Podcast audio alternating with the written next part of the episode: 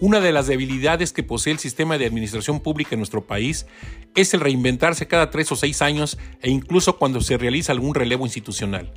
Suele ser frecuente consecuencia de improvisar la obtención de resultados no deseados e imprevistos.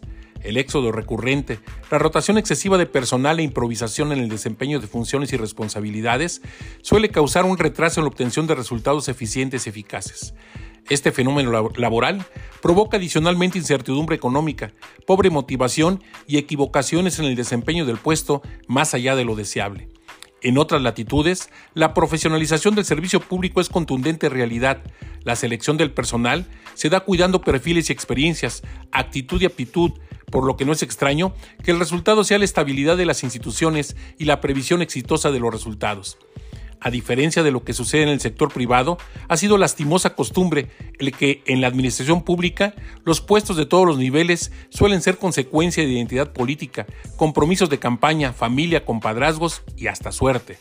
El desempeño responsable y exitoso no es garantía de continuidad, sino que muchas veces solamente hace atractivo el puesto para quien desde afuera está esperando ingresar a la nómina de esa dependencia gubernamental.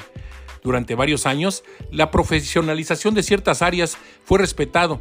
Tal es el caso del personal operativo de la Comisión Federal de Electricidad, la Suprema Corte de Justicia de la Nación, la Secretaría de Relaciones Exteriores, Petróleos Mexicanos e incluso el sector salud. Sin embargo, en tiempo reciente, todo puesto ha sido sujeto a ser utilizado como moneda de cambio, sin importar experiencia, preparación y perfil que no sea el que exige lealtad a ciegas.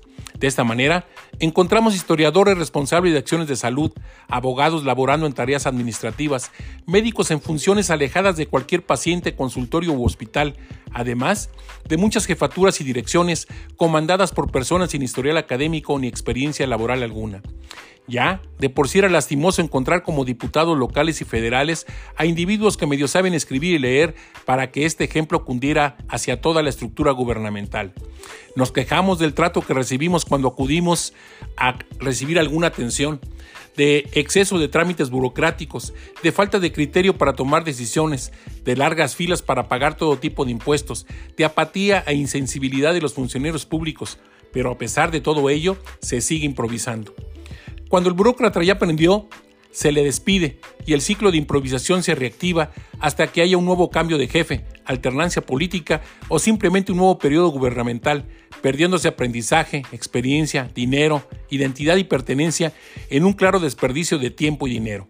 Es momento de trascender siglas, colores, partidos y caudillos para mirar el futuro con posibilidades reales de éxito y resultados positivos. No se debe temer a la inteligencia ni menospreciar preparación y perfil de quienes aspiran a integrar el servicio público como proyecto de vida. Más bien, se les debe dotar de motivación y herramientas de trabajo, capacitación permanente, reconocimientos y estímulos a la productividad certidumbre laboral y escalafón que reconozca su desempeño y logros. La profesionalización del servicio público no es una panacea ni el único camino para lograr la satisfacción de los usuarios, pero sí es una herramienta que facilitaría a todos los burócratas realizar su trabajo bien y de buenas, más o menos como todos lo deseamos. Soy Rogelio Díaz Ortiz. Hasta la próxima semana.